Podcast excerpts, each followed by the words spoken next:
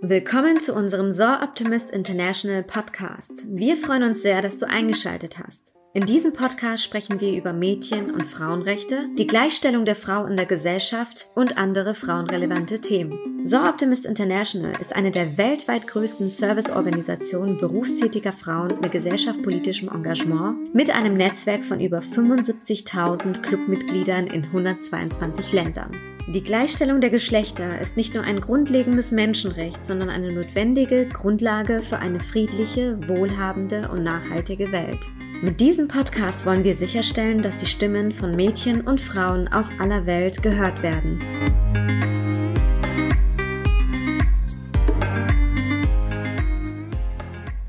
So, herzlich willkommen zu unserem heutigen So Optimist International Deutschland Podcast. Im Rahmen der Orange Days, die ja jetzt auch bis zum 10. Dezember gehen. Also wir nehmen heute am Mittwoch auf und morgen ist sozusagen der letzte Tag der Orange Days 2020. Haben wir äh, ein, eine Gästin bei uns, äh, Sandra Norak, die mit uns über das Thema Zwangsprostitution in Deutschland sprechen will. Zu ihr als Person mache ich mal eine ganz kurze Intro, wie wir es immer bei den Podcasts machen.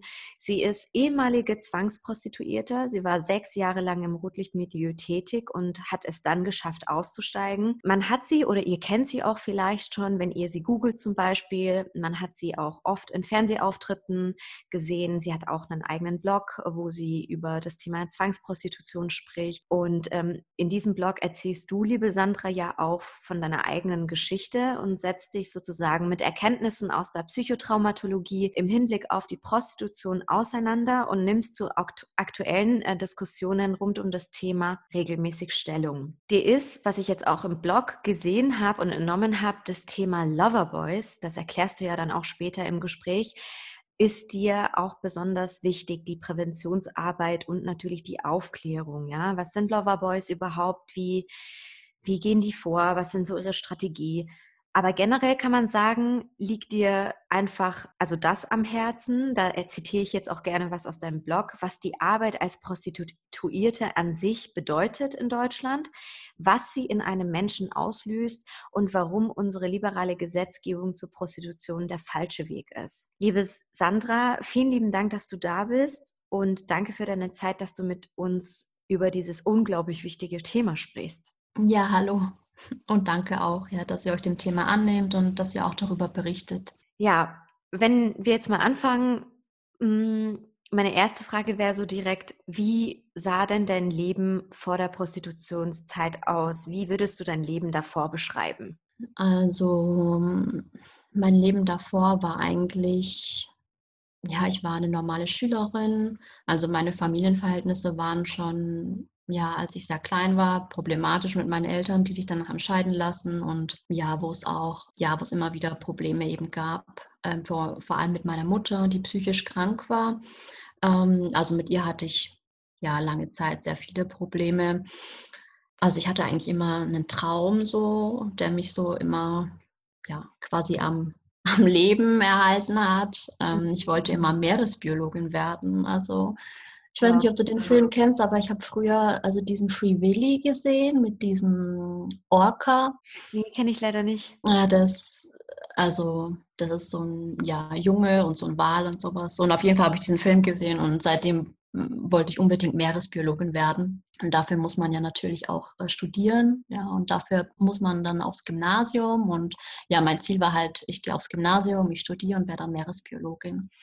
Und aufgrund der Verhältnisse zu Hause war es aber so, dass ich ja dann erst ziemlich schlechte Noten hatte, dass ich dann von der Grundschule ja also nicht den Notendurchschnitt hatte, um eben aufs Gymnasium zu kommen. Mhm. Und dann habe ich erstmal einen Aufnahmetest für die Realschule gemacht und ja, da kamen aber Sachen dran, die ich noch nicht so vor in meinem Leben gehört hatte. Und da bin ich dann natürlich durchgefallen. Mhm. Aber das Durchfallen war nicht mal so schlimm, sondern ich hatte dann so ein Gespräch mit diesen Lehrern und an das kann ich mich irgendwie bis heute erinnern, die dann zu mir gesagt haben, ja, ich wäre einfach nicht gut genug. Und ja, also die mir quasi gesagt haben, ich bin einfach zu blöd ja, für die Realschule. Ja. Und dann bin ich eben ein Jahr auf die Hauptschule gegangen und ich wollte aber unbedingt Meeresbiologin werden und habe mich dann so angestrengt, dass meine Noten dann so gut waren, dass, auf, dass ich aufs Gymnasium dann ein Jahr später wechseln konnte. Wow. Und ähm, ja, da war ich dann eigentlich auch eine gute Schülerin und mir hat es auch Spaß gemacht. Aber ja, wie gesagt, die Probleme mit meiner Mutter, die waren eben, ja, die waren für mich eben sehr, sehr belastend. Also ich war dann an Magersucht erkrankt, war auch dann 2004 stationär in der Klinik. Als ich dann rauskam, ähm, habe ich angefangen mit selbstverletzendem Verhalten, um irgendwie ja so eine Kompensations ähm, ja, so eine Kompensation irgendwie ähm, zu finden, weil es mit meiner Mutter eben nicht besser wurde. Mhm. Und ich habe dann eben viel Zeit im Internet verbracht, also lange Geschichte jetzt mit einem kurzen Ende und habe dann eben ähm, ja im Internet dann letztlich die Leute kennengelernt, die mich ähm, ausgebeutet haben. Ja. Das war jetzt eine lange Vorgeschichte. Ja, aber nee, das ist ja, das ist ja gut, weil ähm, ich finde es ganz wichtig, dass die Menschen verstehen oder die Zuhörerinnen und Zuhörer, dass sie verstehen, woher kommst du und was ist dein Hintergrund, ja. Und mhm. ähm, du hast es gerade auch angeschnitten, kannst du sagen, mit wie vielen Jahren du das erste Mal dann mit diesen, ich bezeichne sie jetzt mal als Unmenschen, in Kontakt getreten bist oder generell beim, zum Thema Prostitution? Also kannst du da vielleicht dieses, diesen Verlauf irgendwie erzählen, wie das alles zustande gekommen ist dann? Naja, mit dem Thema Prostitution bin ich nicht gleich in Kontakt gekommen, als ich diese Leute kennengelernt habe. Mhm. Das war erst eine Frau, die ich im Internet kennengelernt habe, in einem Chatraum, mhm. die mich dann später ähm, an diesen Mann eben vermittelt hat. Und ähm, ich war da so um die 16 Jahre alt als ich diese Frau kennengelernt habe. Und ja, aber auch als ich dann, als sie mich dann an diesen Mann vermittelt, weitervermittelt hat, kam natürlich nicht gleich das Thema Prostitution auf, sondern das Thema Prostitution, was in diesen Loverboy-Fällen ja auch üblich ist, ähm, das kommt erst später auf. Also wenn man so eine Beziehung entwickelt hat, ja, wenn man weiß, dass der Mensch, den man halt so lange programmiert hat, nicht mehr Nein zu dem sagen wird, ja, was man dann eigentlich mit ihm vorhat. Ja. Und das erste Mal mit dem Thema Prostitution in Berührung gekommen bin ich dann, wo mich dann ja eben dieser Zuhälter zu späterer Zeit dann das erste Mal mit in einen FKK-Club ja, genommen hat, also mitgenommen hat. Mhm. Ähm, das war das erste Mal, wo ich mit dem Thema in Kontakt gekommen bin. Und für die Zuhörerinnen und Zuhörer, die das gar nicht kennen, was ist ein Loverboy? Was sind so die Strategien? Was, was ist das generell eigentlich? Oder wer ist das? Was, was versteckt sich dahinter? Loverboys, also ich muss sagen, ich mag den Namen überhaupt gar nicht, weil das klingt irgendwie so. Es klingt irgendwie ja, so es, es, klingt nach Liebe, ja. Ja, es klingt irgendwie so nett, ja. Es klingt so nett, aber es ist überhaupt nicht nett. Also es sind ähm, Männer, sehr oft junge Männer, aber können auch ältere Männer sein, die eben vor allem jungen oft minderjährigen ähm, Mädchen eben eine Liebesbeziehung vorspielen und haben aber von Anfang an den Vorsatz eben, ja, also nicht mit dem Menschen groß eine Beziehung zu führen, sondern ähm, wenn eben dieses emotionale Abhängigkeitsverhältnis ähm, besteht, diese junge Frau oder dieses junges Mädchen dann in die Prostitution zu drängen und dann in Form von Zuhälterei auszubeuten. Mhm. Also machen die oder haben die dir dann, also oder hat er dir dann irgendwie Geschenke gemacht oder irgendwie, weiß ich nicht, vorgegaukelt, dass er dich liebe oder wie hat oder wie schafft er das jetzt bei anderen Mädchen auch zum Beispiel, so ein Mädchen für sich zu gewinnen? Also wie, was, was machen die da? Spielen die eine Beziehung vor oder wie war das bei dir, wenn du darüber Ja, natürlich, die, die spielen eine Beziehung vor. Also du gehst davon aus, du hast mit einem Menschen eine Beziehung, ja, ganz normal. Und irgendwann kommt dann ja das Thema Prostitution. Meistens geben die dann eine Schuldenlage vor oder dass sie irgendwie erpresst werden. Und das haben die natürlich alles von vornherein geplant. Und du denkst dir aber natürlich, dass diese Schuldenlage jetzt wirklich irgendwie plötzlich ist oder dass der, dass der jetzt wirklich irgendwie erpresst wird oder, oder sowas, aber das wird von denen halt von vornherein ist das quasi ihr Tatplan, ja. Also die lassen sich Zeit, oftmals Wochen oder Monate, eben um diese Beziehung aufzubauen. Bei mir war das so, ich habe sehr lange mit ihm gechattet erst, bevor ich mich mit ihm getroffen habe. Mhm. Er wurde so zu meiner einzigen Bezugsperson. Also ich hatte aufgrund der Verhältnisse mit meiner Mutter zu Hause jetzt nicht große irgendwie Freunde im realen Leben, sondern habe mich so in das Internet geflüchtet. Mhm. Und ähm, ja, wir haben geschrieben, er hat immer nach der Schule auf mich gewartet und wurde so, obwohl ich ihn noch nie real gesehen hatte, ja, wurde er so zu meinem Lebensmittelpunkt irgendwie. Und ja, irgendwann hat er dann gesagt, ja, er hat sich jetzt äh, in mich verliebt ähm, durch das Schreiben, weil wir uns so gut verstehen. Und dann kam ihm das erste Treffen. Ja.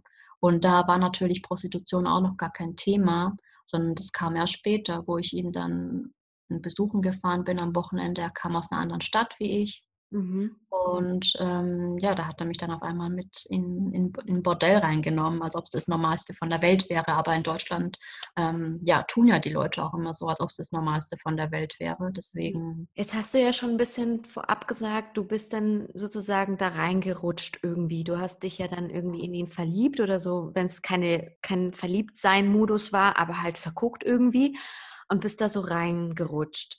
Wie hat das so alles sein, seinen Lauf genommen? Was hast du so über dich ergehen lassen müssen? Oder wie hat sich das dann entwickelt, sodass du dann, du warst ja wirklich sechs Jahre da gefangen, sage ich mal. Wie, wie hat sich das entwickelt? Also von welchem Punkt jetzt genau? Ja, ähm, ja äh, so in dem Sinne von, hat er dich dann irgendwie aktiv gefragt, du, also du gehst jetzt für mich anschaffen oder hat sich das so eingeschlichen? Nee, also ich bin dann, also ich war noch zur Schule, mhm. habe zu Hause gewohnt und also das Problem ist, ich weiß gar nicht, was ich erzählen soll, damit ich jetzt nicht drei Stunden was erzähle. Deswegen muss ich gerade überlegen, wie ich das irgendwie. Kein Problem, überleg einfach, wir haben Zeit. Ähm, also zuerst habe ich noch zu Hause gewohnt und bin am Wochenende zu ihm gefahren und da hat er mich eben in diese Bordelle mitgenommen, wo er dann am Anfang gesagt hat, ähm, also das erste Mal habe ich ja vorher gesagt, das war in dem FKK-Club, wo er mich mitgenommen hat. Ja. Und es war natürlich eine total kuriose Situation für mich. Ich hatte auch noch nicht irgendwie Vorerfahrungen. Also er war auch mein erster Freund, mein erster, der erste Mensch, mit dem ich Geschlechtsverkehr hatte. Mhm. Und dann auf einmal steht man da in so einem Bordell, wo die Frauen irgendwie so 20, 30 Zentimeter High Heels anhaben, in irgendwelchen, also im FKK-Club sind sie ja dann oft nackt, ja, oder haben nur wirklich ganz wenig an und dann irgendwie so freier in Bademäntel. Das war für mich ein totaler Kulturschock mhm. ähm, wenn man das so sagen kann. Und der hat aber zu mir gesagt, ja, stell dich halt nicht so an. Ja, Prostitution ist in Deutschland auch ein ganz normaler Beruf. Ja, das sind halt alles Sexarbeiterinnen und ähm, Bordellbetreiber sind ja auch nur ges seriöse Geschäftsleute und äh, ich soll mal nicht brüde sein und mich nicht so anstellen. Ja. Oh und naja, wenn man dann daran denkt, ja, wie, wie unsere Gesellschaft und wie der Staat Prostitution sieht, genauso wie er es mir vermittelt hat, ja, weil es wird ja auch immer gesagt, Prostitution ist nur eine normale Arbeit und sowas. Und ja. das macht es einem dann halt sehr schwer, ähm, vor allem als junger Mensch, wenn man keine Orientierung hat, wenn man vulnerabel ist, wenn man aus schwierigen Familienverhältnissen kommt, ähm, ja, zu sehen, wo man da reinrutscht, weil es einfach auch gesellschaftlich nicht, ähm, ja, die, die Gefahren werden einfach nicht richtig benannt, ja, obwohl sie offensichtlich auch, also was Studien nahelegen, auch, ähm, ja, definitiv da sind. Also, dass das Milieu gewaltbelastet ist mit organisierter Kriminalität und so weiter. Aber ja, ich bin dann erstmal nur mitgegangen und war dort mit ihm, weil er hatte Bordellbetreiber als Freunde, wo er immer zum Kaffee trinken hingegangen ist. Er hat da für manche auch die Homepages gemacht. Und irgendwann kam dann die Frage, ja, willst du nicht auch mal anschaffen gehen? Damit kann man ja viel Geld verdienen und sowas. Und dann habe ich gesagt, äh, nee, ich will das nicht, wenn er da hingeht. Für mich ist es okay, da mitzugehen, aber ich will das nicht selbst machen. Und ähm, ja, dann kam halt die typische Masche, ja, wie es halt bei den Loverboys ähm, so kommt. Ja, dann wird gesagt, ähm, also er hat dann gesagt, ja, er hat Schulden, ja, er muss die halt abbezahlen und ähm, wenn man den Menschen liebt, dann macht man das oh und oh ja, man ist dann da halt sehr, sehr schnell drin. Ja. Ich meine, wer diese emotionale Bindung nicht aufgebaut, das ist ja auch der Grund, warum die warten. Also die wissen ja genau, auf welche Knöpfe sie drücken müssen mhm. ähm, bei den Frauen und Mädchen, die sie anwerben. Und ähm, wenn die wissen, so, jetzt ist der Zeitpunkt erreicht, die ist verliebt genug, die ist emotional abhängig genug, dann fange ich damit an. Ja. Und er war auch 20 Jahre älter wie ich, also und ich war ja nicht die Erste, mit der das gemacht hat. Also der hat auch genau gewusst, was er da macht, er hat genau gewusst, äh, wann ist der richtige Zeitpunkt und ja, für, für den war das ein Spiel, ja, und für mich war das halt damals ernst, ja. Also mhm. ich dachte halt, ich muss dem helfen, ich bin verantwortlich für ihn. Ja, wenn man den Menschen liebt, dann hilft man demjenigen. Und dann ist man halt schnell drin in dieser, in dieser Parallelwelt. Ja. Und das ist dann auch nicht einfach ähm, so, dass man da wieder aufhören könnte oder jetzt einfach mal sagt, so, da ist mir jetzt irgendwas passiert und jetzt gehe ich wieder zurück ins andere Leben, weil ich meine, man ist ja da nicht irgendwo, ja, bei Aldi an der Kasse gesetzt, gesessen und hatte da äh, keine Lust drauf, sondern ja.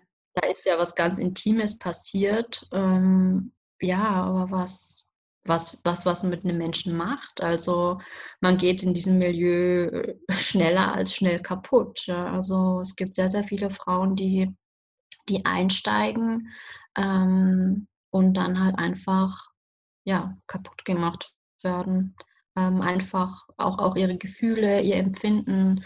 Man fühlt sich dann auch nichts mehr, mm, ja, also man fühlt sich auch wertlos, ja, man fühlt sich benutzt, so wie die Freier einen halt behandeln, ja. ja. Und die legen halt ihren, ihren Schein auf den Tisch, ja, wollen ihr Programm, wofür sie bezahlt haben, aber dass du irgendwie ein Mensch bist mit Gefühlen, der dem das jetzt irgendwie was ausmachen könnte, das ist halt dort egal, ja. Und ähm, deswegen ist es halt auch sehr, sehr schwierig, aus diesem Kreislauf wieder rauszukommen. Wenn du jetzt mal kurz überlegst über deine Erfahrungen oder generell, was du so gerade gesagt hast, so viel, ich glaube, viele Zuhörerinnen und Zuhörer können sich gar nicht vorstellen, was da abgeht, wenn man jetzt nicht in dem Thema drin ist. Also wir bei SI wissen ja schon von Vorträgen und von eigenen Ausste also Aussteigerinnen zum Beispiel auch, die man so kennt, was da eigentlich los ist, wie da mit den Frauen umgegangen äh, wird, sage ich mal.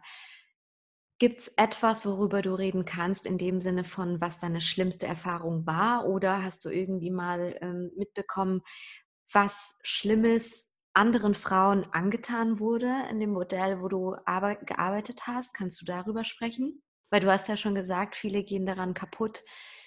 Was widerfährt denen dort? Gewalt oder, oder ja, also es gibt natürlich immer Abstufungen von Gewalt. Ja, also Prostitution war ja für mich und die meisten Frauen, die ich kennengelernt habe, Gewalt an sich. Ja, also manche bezeichnen ja manche Freier irgendwie als nette Freier oder so. Was dann ein netter Freier ist, wenn er irgendwie den Service einhält, ja, wenn er dich nicht drängelt, irgendwas anderes zu machen, was nicht abgemacht war. Aber das ändert ja nichts daran. Ja, dass da, ich, ich meine, der, der Austausch von Geld, der kann ja nicht dein Empfinden irgendwie abstellen. Der macht ja nicht, ähm, der kann ja nicht, der, der Geldschein kann nicht irgendwie den Ekel ähm, oder die Trauer, die du in dem Moment fühlst, abstellen. Das ist halt, ähm, ja, ich sag Schmerzensgeld, ja, aber mhm. ähm, das macht nicht, ja, das macht es nicht äh, wieder gut oder das macht es auch für die Frauen nicht das ist keine wirkliche Kompensation. Aber es gibt natürlich Abstufungen ähm, von Gewalt. Also schlimmer geht es natürlich immer. Ja. Und ja, ich meine, also ich hatte in den über sechs Jahren äh, Tausende von Freiern. Also was da jetzt die schlimmste Erfahrung war, es gab einige schlimme Erfahrungen. Also vielleicht eine, ja, weil es gibt ja immer Leute, die Escort verharmlosen und sagen immer, ja, beim Escort verdient man viel Geld, das kann die Studentin äh, irgendwie nebenbei, äh, neben ihrem Studium machen oder sowas. Also man muss echt wissen, dass Escort mit, ähm, ja, mit den größten Gefahren verbunden ist, weil man kommt da zu jemandem, den man nicht kennt. Ähm, man weiß nicht, ähm, was derjenige vielleicht für jemanden vorbereitet hat, wo man, wo man gar nicht drauf eingestellt ist. Äh, man weiß einfach gar nicht, was einen da erwartet. Also auf gut Deutsch, du hast keine Ahnung, ob du jetzt in, bei einem Psychopathen klingelst oder ja, was da auf dich zukommt. Und also beim Escort hatte ich einige meiner schlimmsten und auch gefährlichsten, also wirklich sehr gefährlichen ähm, Erfahrungen mit Freiern gemacht, Da wo ich zum Beispiel bei einem bin ich mal angekommen und äh, der war auf Drogen und das habe ich aber am Anfang nicht so gemerkt, sondern erst als er so gekippt ist. Also manche Freier, die kippen dann irgendwie von der Stimmung, mhm. ähm, wenn die Drogen irgendwie nachlassen. Und er wollte mich dann einsperren und so weiter und äh, ja, hat es auch äh, geschafft. Und dann sind, ich will da jetzt nicht ins Detail gehen, aber da sind wirklich ähm, schlimme Dinge passiert, wo man jetzt, ja, wo man wo man wirklich davor warnen muss, also mit diesem, mit diesem Escort, weil es einfach, das ist einfach brandgefährlich. Ja.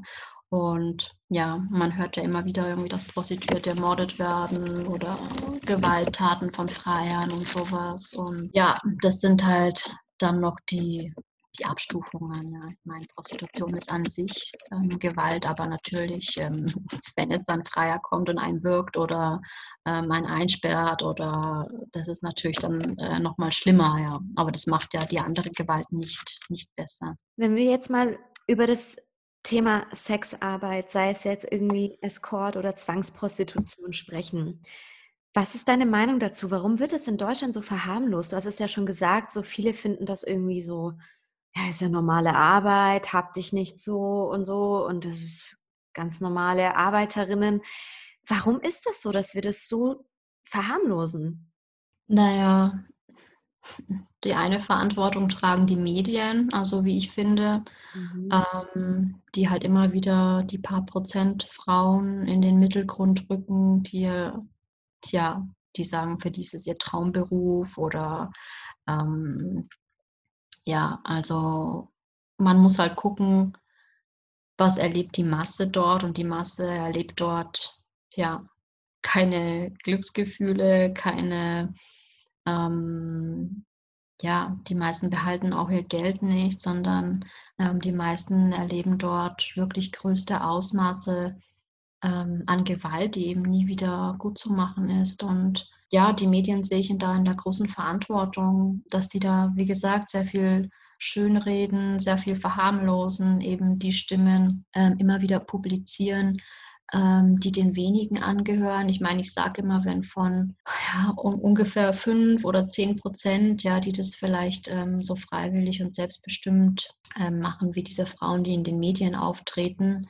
wenn davon 100 sprechen ähm, und von den 90 Prozent ähm, Frauen, die ja schwere Gewalt erleben, ja nur 10 sprechen, ja, dann sehen die 100 natürlich aus, als wären sie viel, aber das sind sie nicht. Ja, ja also ähm, wie gesagt, die Medien dann natürlich auch gibt es eine sehr starke Lobby von Profiteuren, die natürlich sich auch nicht ihren Profit wegnehmen lassen möchten, ja, und die sitzen natürlich überall in der Gesellschaft, die sitzen wahrscheinlich in der Politik, ja, überall, ja, Freier, ja, also Freier habe ich auch selbst aus meinen Erfahrungen ähm, mitgenommen, kommen aus allen Teilen der Gesellschaft und die wollen sich natürlich ihr Recht auf Frauenkörper nicht nehmen lassen. Ne? Und auch die ganzen Zuhälter, die organisierte Kriminalität, die eben von der Ausbeutung von Frauen profitiert, ja, die wissen natürlich auch, die sind gut vernetzt, ja, die haben viel Geld, ähm, die wissen halt, wie man das auch macht ähm, oder wie man es hinkriegt, das Rotlichtmilieu nach außen hin so darzustellen, als wäre es okay, ja, als wäre es nicht das, was es wirklich ist. Ja. Aber ähm, ja, man hat halt, ähm, finde ich, vor allem auch in der Politik ja schon die Verantwortung, sich damit auseinanderzusetzen, was ist denn Realität und was ist nicht Realität. Und wenn man mal auf irgendwelche Polizeistellen geht und dort nachfragt, dann bekommt man eigentlich immer die Antwort, dass um die 90 Prozent Frauen aus Osteuropa sind, aus ähm, eben nicht diese deutschen Frauen, die man immer in den Medien hört. Ja. Aber die haben halt meistens keine, keine Lobby.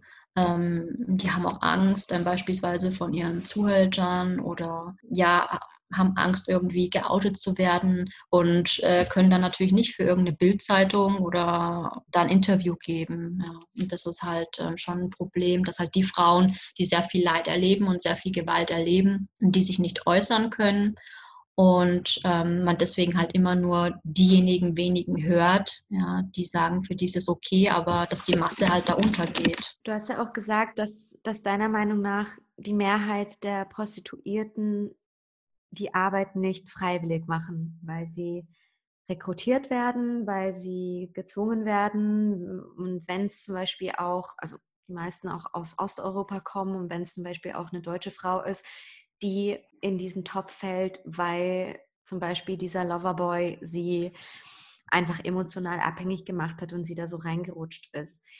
Wenn das alles so schwierig ist, was ja Tatsache ist, wie hast du das dann geschafft, aus diesem Milieu rauszukommen? Wie hast du dich da rausgekämpft? geboxt? Wie hast du dich da rausgekämpft vor allem? Ja, ich meine, es hat ja lang gedauert, ja. Also ja. über sechs Jahre, das ist nicht was, wo man, ja, wie ich gesagt habe, das ist halt schwierig, wenn man mal so in diese Spirale reingekommen ist, ähm, da auch wieder ähm, rauszukommen. Und ähm, das Thema mit Freiwilligkeit und Zwang ist natürlich sehr oft auch fließend. Also ich habe sehr, sehr viele Frauen kennengelernt, die ähm, ja Zwangsprostituierte waren. Dann hatten sie keinen Zuhälter mehr, dann waren sie aber freiwillig in der Prostitution, weil sie einfach den Ausstieg nicht mehr geschafft haben. Oft auch einfach psychisch den Ausstieg nicht mehr geschafft haben. Die haben sich halt gesagt, bin jetzt sowieso, ja, schon das, schon diese Prostituierte, die aus mir gemacht wurde. Ja. Ich habe diese ganzen Fingerabdrücke auf meinem Körper, die gehen sowieso nicht mehr weg. Also bleibe ich jetzt dort und ich habe auch sowieso keine andere Alternative mehr. Mhm. Oder Frauen, die ähm, freiwillig eingestiegen sind und dann an den Zuhälter geraten sind.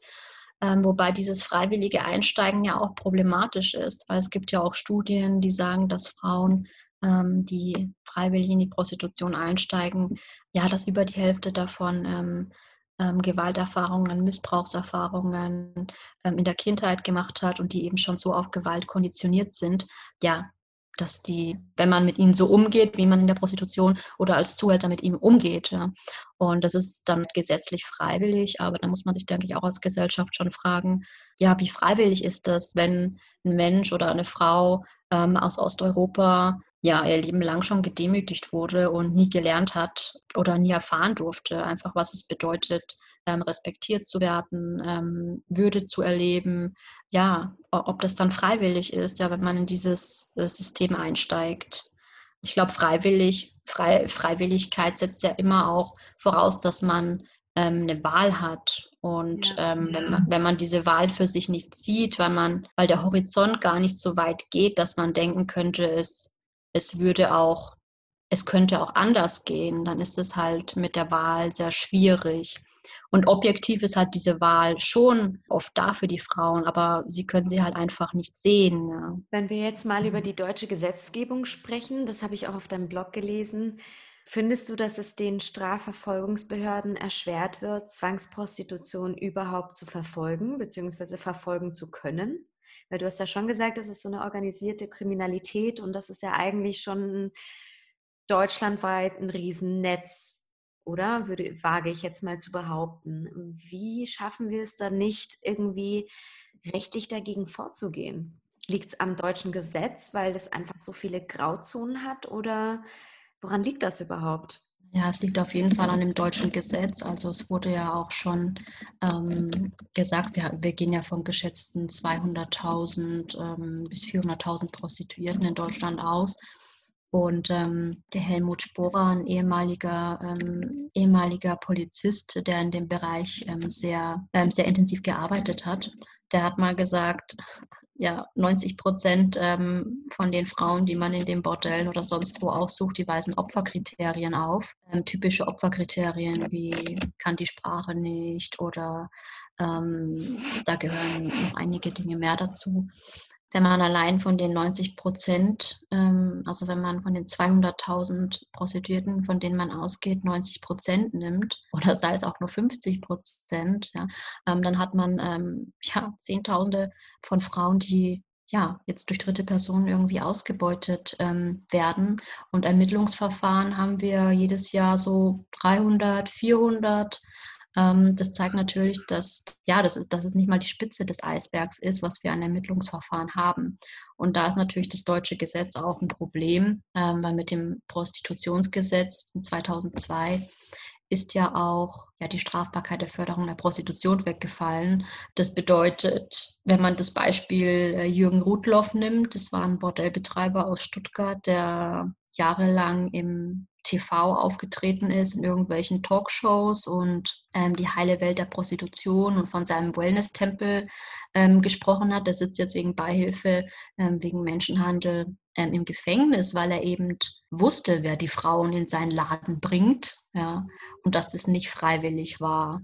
Und so ist es bei sehr, sehr vielen Bordellbetreibern, was ich aus meiner Erfahrung bestätigen kann. Das Problem ist nur, bei das kann man mit unseren Gesetzen nicht so richtig aufdecken. Bei diesem Jürgen Rudloff hat man da gab es monatelange Ermittlungen. Ich glaube, ich glaub, das hat sich über, ja, also über eine sehr lange Zeit hinweggezogen, ähm, sehr, sehr aufwendig. Und ähm, ja, das, das wird man ja, mit normalen Bordellen, Bordellbetreibern, ähm, das wird man nicht schaffen, diese ganzen Sachen aufzudecken. Und ich meine, man muss sich mal überlegen, dass Bordellbetreiber auch diejenigen sind, die ja von der Prostitution anderer profitieren und ähm, halt meistens die Frauen durch dritte Personen eben ausgebeutet werden. Und ähm, ja, die Bordellbetreiber wissen das leider oftmals, aber wie soll man es denen nachweisen? Ich meine, es gibt dieses Dreieck, ja, wenn man sagt, die Kontakte zwischen der Prostituierten und ihrem Zuhälter rauszufinden, das ist schon schwierig für die Strafverfolgungsbehörden, was Zwang angeht. Ja, viele Frauen sagen ja auch gar nichts oder haben fehlendes Opferbewusstsein,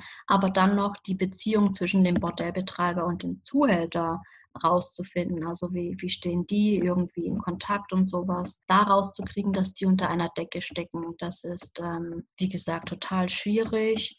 Und dadurch, dass bei uns auch Sexkauf legal ist, ähm, anders als zum Beispiel in Schweden, ja, wo 1999 das schwedische Modell eingeführt wurde, haben wir halt auch einen unglaublich großen Markt. Also wir reden ungefähr von 1,2 Millionen hm, ja, Männern, die jeden Tag solche Dienstleistungen in Anspruch nehmen. Ja. Und dieses Angebot muss ja auch irgendwie hergeschafft werden. Ja, und das ist nat natürlich ein super Nährboden für die ganzen Menschenhändler also in diesem legalen Geschäft hier unter dem Deckmantel der Legalität eben ihre Geschäfte zu treiben. Bei uns ist halt einfach so viel legal, dass es so schwierig ist, auch Ausbeutung nachzuweisen. Das ist das Problem.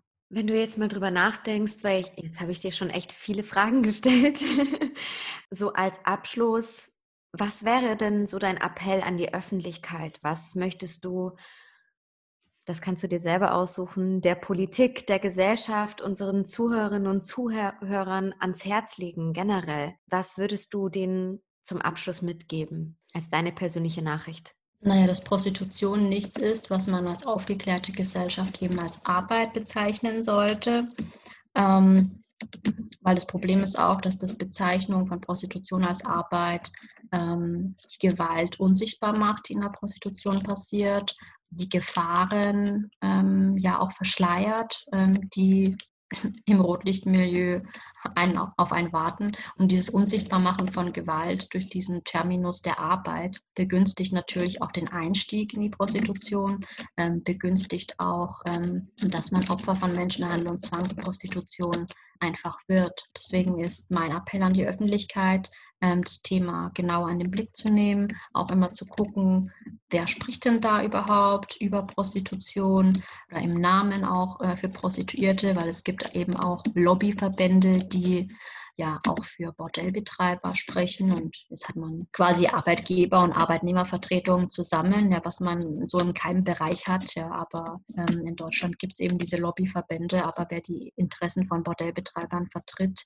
der kann nicht äh, so wirklich gleichzeitig auch die Interessen von prostituierten Frauen vertreten, ähm, weil wenn es nach den prostituierten Frauen geht, haben die keine Lust, 130 Euro am Tag irgendwie Miete zu zahlen oder 50 Prozent äh, abzugeben. Das ist natürlich total konträr. Also das sind ganz unterschiedliche Interessen. Die Bordellbetreiber profitieren ja von den Prostituierten. Und ähm, ja, deswegen muss man da einfach sehr genau hingucken und ähm, ja, auch viel lesen und genau darüber nachdenken. Liebe Sandra, vielen lieben Dank für dieses tolle Gespräch. Wir haben auch zwischendrin bei so einem ernsten Thema eigentlich auch gelacht was ich niemals gedacht hätte. Aber man merkt einfach, dass du eine unglaublich starke Frau bist und wirklich das Beste daran legst, auch an den Tag legst. Das sieht man auch in deinem Blog zum Beispiel und den ganzen Auftritten, die du hast in der Öffentlichkeit, den Le Leuten wirklich die Augen zu öffnen und zu sagen, hey Leute, Prostitution ist keine normale Arbeit und viele, die dahinter stecken, viele Frauen, die dahinter stecken, die machen das nicht freiwillig. Ich finde es unglaublich bewundernswert dass du das selbst geschafft hast, aus, dieser, aus diesem Milieu rauszukommen und dass du so stark in der Öffentlichkeit auftrittst, weil ich habe ja auch deine, deine Interviews gesehen und gelesen und gesehen, wie stark du da auftrittst und du verdienst echt einen krassen Respekt von mir und ich bin mir auch hundertprozentig sicher von vielen Zuhörerinnen und Zuhörern auch. Vielen lieben Dank, dass du dir heute die Zeit genommen hast, mit uns oder mit mir zu sprechen darüber. Ja, gerne. So, meine lieben Zuhörerinnen und Zuhörer, ich werde dann den Blog von Sandra und ähm, diverse Auftritte, ähm, die ich gefunden habe im World Wide Web, in den Show Notes verlinken. Wenn ihr Fragen habt dazu, könnt ihr euch vermutlich auch gerne mal an sie wenden. Ähm, ich spreche dann auch mit dir nochmal im Nachhinein, Sandra, was ich da angeben kann, ob das über den Blog oder deine Website ist oder wie wir das da genau machen. Ansonsten füge ich noch ein paar sehr, sehr wichtige Themen, Bücher zum Thema Prostitution hinzu, die ich noch habe. Und gerne, Sandra, wenn du noch irgendwie Lektüre oder interessante, interessante Seiten hast, kannst du mir gerne weiterleiten, dann füge ich das auch hinzu. Alles klar. Dann vielen Dank euch und wir hören uns das nächste Mal in der nächsten Episode.